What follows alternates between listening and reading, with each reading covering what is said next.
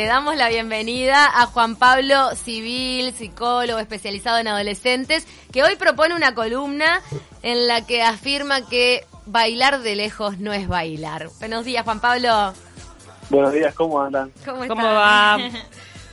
No las estoy viendo, pero me imagino que estarán bailando. Y estarás, Un poco. eh, estuvimos, estuvimos haciendo un gran pogo, no, una cantarola. Bailar. Eh, te inspiraste en Sergio Dalma.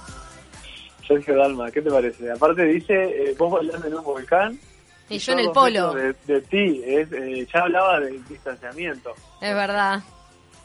Hablaba del Espectacular, distanciamiento y, y hablaba que lo importante es bailar como baila el mar con los delfines en el, en el sentido de involucrarse, supongo también, ¿no? Ajá, ajá, ajá. ¿Y por qué bailar de lejos no es bailar cuando nos referimos a los adolescentes? A ver, bueno, ¿cómo andás, Paul? Qué bueno. ¿Cómo va? Eh, a ver, esto del coronavirus, una de las cosas que, que, venimos viendo, estamos cansados de estar todo el día hablando de esto, ¿verdad? Pero algo importante es que cada semana que pasa o, cada minuto más en donde estamos viviendo este, este confinamiento, arrancamos a entender otras cosas que están pasando y arrancamos a analizar otras cosas. Hoy, lo que me gustaba detenerme y quería compartir esto es el efecto del sedentarismo y la necesidad del ejercicio físico y ver cómo esto está afectando, cómo está incidiendo en, en estos tiempos de cuarentena.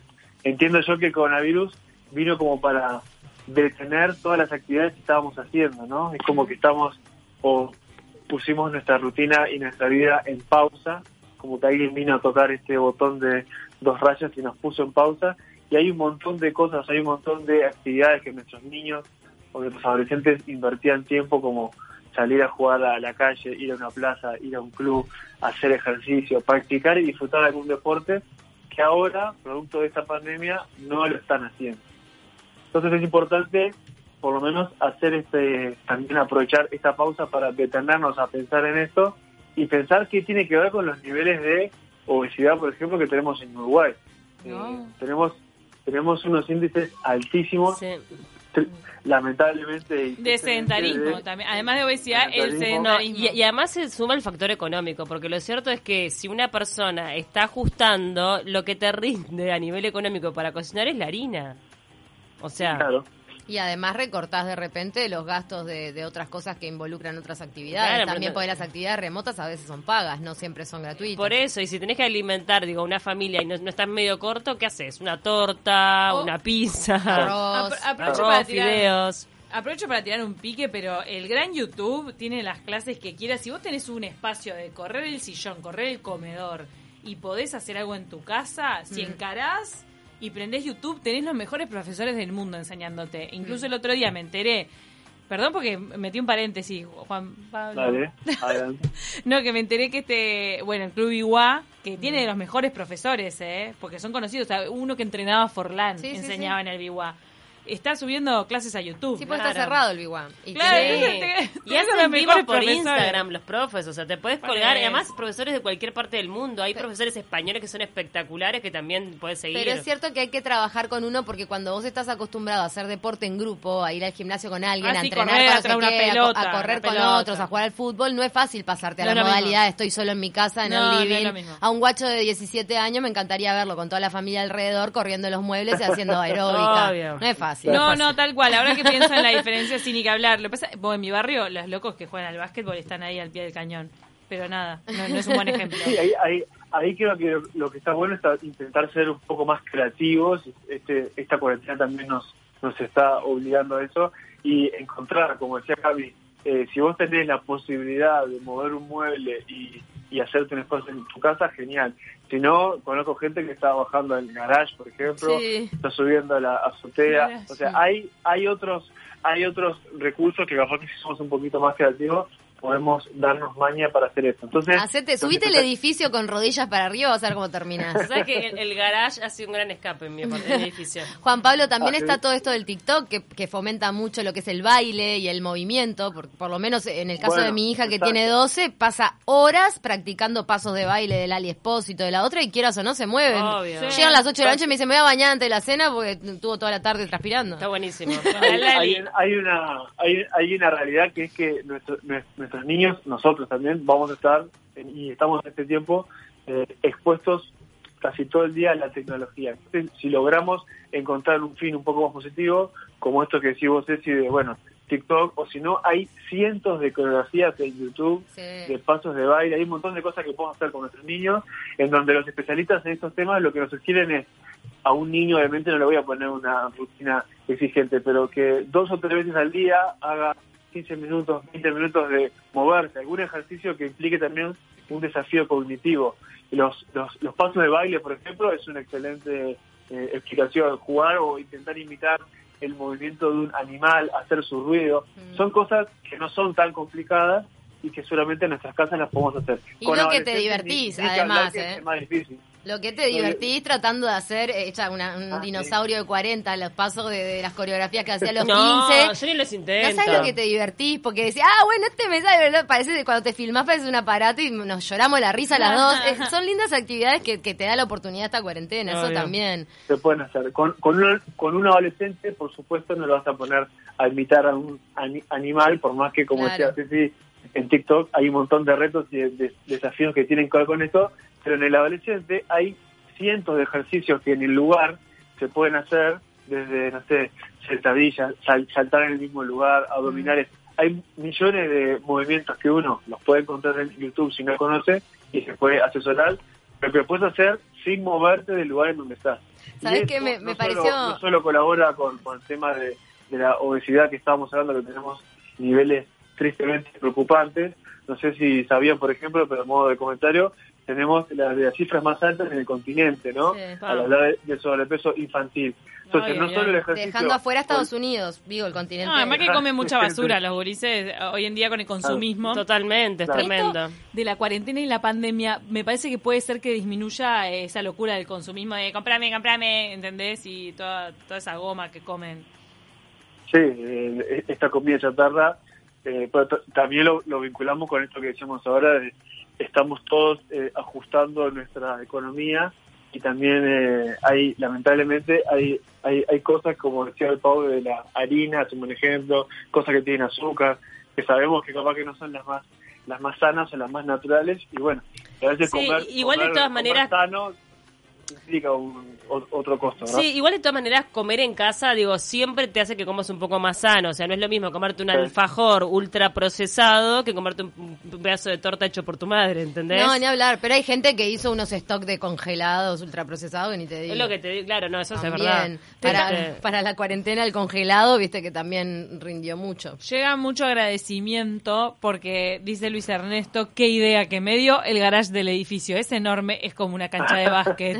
claro, hay gente ya a veces, está bajando ahora las escaleras con su pelota. Viste que a veces no se te había ocurrido una pavada y de repente se te ocurre y como que decís, claro, tendría Yo- que haber hecho hace- esto hace 10 días. Cuando era chica iba con la bicicleta al garage. Patines. Claro, eh, yo el garage le di bastante y además sé que hay muchas familias con niños que lo usamos, tipo, un poco como nos turnamos, vemos si hay alguien, vamos, ¿no? Claro, la Bueno, bicicletita. es un El ex- buggy. Es un excelente pique, claro. O sea, que- en, un- en un edificio, por supuesto, para evitar las aglomeraciones no vamos a bajar todos al mismo tiempo, pero si logramos coordinarnos, es otra manera de, de usar los espacios que tenemos.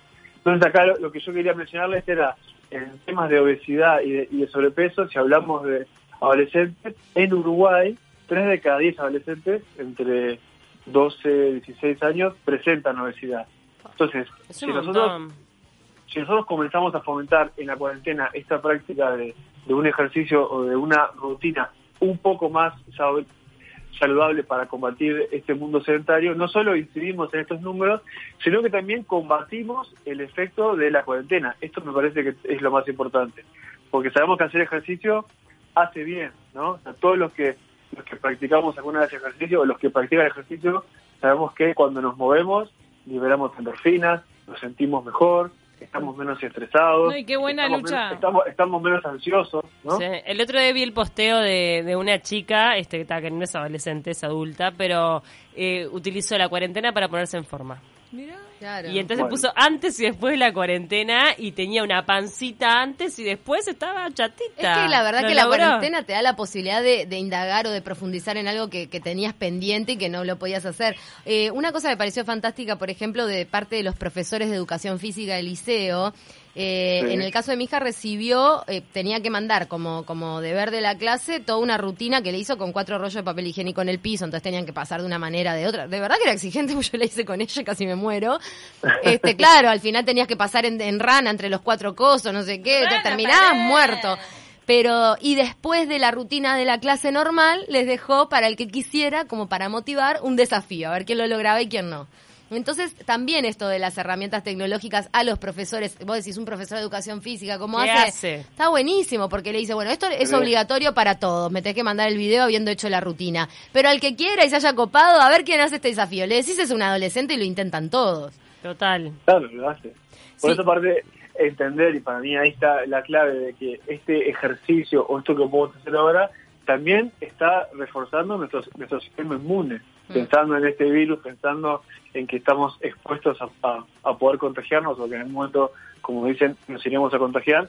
Bueno, qué mejor que nos agarre eh, en otro estado físico, ¿no? O que nos agarre eh, más, más en forma y más entrenado para poder com- combatirlo con otras herramientas Bien alimentados de alguna manera, ¿no? bien alimentados. O sea, es esto de que estamos viendo que ahora cuando, bueno, o sea, nue- nuestros niños están en nuestra casa, los adultos y los padres también, pero los padres están trabajando. Y el famoso teletrabajo este que, que tanto hablamos genera niveles de ansiedad y de estrés Mm. altísimos porque los padres están todo el día conectados. Los invito a que agarren su, su celular, se fijen si no ha crecido las horas de conexión o los minutos que le han dedicado en este tiempo y antes. Es increíble la cantidad de horas que pasamos. Pero además se cuelga todo el tiempo el wifi, claro, se cuelga por la demanda. O sea, no hay manera. Claro, hay a, un- a una hora de la noche que no podés conectarte porque es imposible. Al menos en mi casa me pasa. Eh, sí, bueno, pasa cuando vemos estos famosos vivos de Instagram que hay, hay, hay, cier- hay- cierta hora en el día que está todo el mundo Haciendo ¿no? vivos. haciendo espacio por ahí. Entonces, bueno, tenemos por un lado la realidad de los adultos que, que viven en estas casas, que están trabajando, que están eh, exigidos y que obviamente viven en esta situación de anormalidad, como venimos diciendo, el, el miedo de no saber qué va a pasar con esto, con una crisis que estamos enfrentando. Y por otro lado tenemos a niños que están, o adolescentes, que están eh, consumiendo mucha tecnología porque están en sus casas y están viviendo esta rutina más sedentaria. Así que entiendo yo que es una oportunidad y que tenemos que ser un poquito más creativos para movernos un poquito más.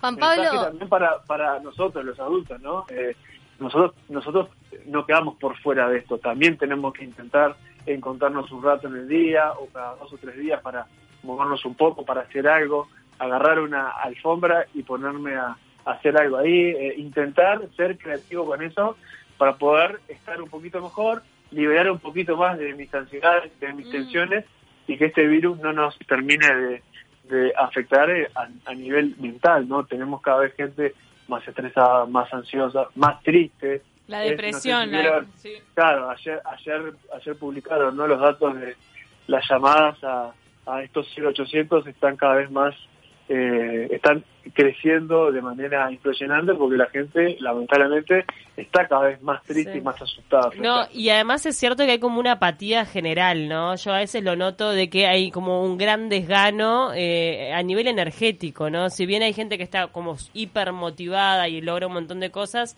como que toda esta situación, esta incertidumbre, es como que a veces te hace decir, "Ah, tiro la, chin- la chancleta, ¿viste? Como se decía antes. y- abandono. y abandono, abandono el barco y que pase lo que tenga que pasar. Y he notado como, eh, al menos en, en gente de mi entorno, un poco de apatía. Mira. Aparte tenemos que entender que esa apatía la podemos combatir entonces con este ejercicio. Eh, en los niños y los adolescentes la necesidad de moverse tenemos que verlo que es algo casi que fisiológico, o sea, necesitan moverse. Entonces, bueno, nosotros en los adultos, movernos, estar en ejercicio, entrar en esa en esa máquina puede ayudarnos a combatir esa apatía, puede ayudarnos a no estar tan tensionados o tan estresados, ya que tenemos ese rato donde, bueno, nos conectamos a hacer eso. Después tenemos todo el día para conectarnos, todo el día para estar haciendo otras cosas. ¿Hay gente que Hoy- está bloqueando en su cabeza el día después?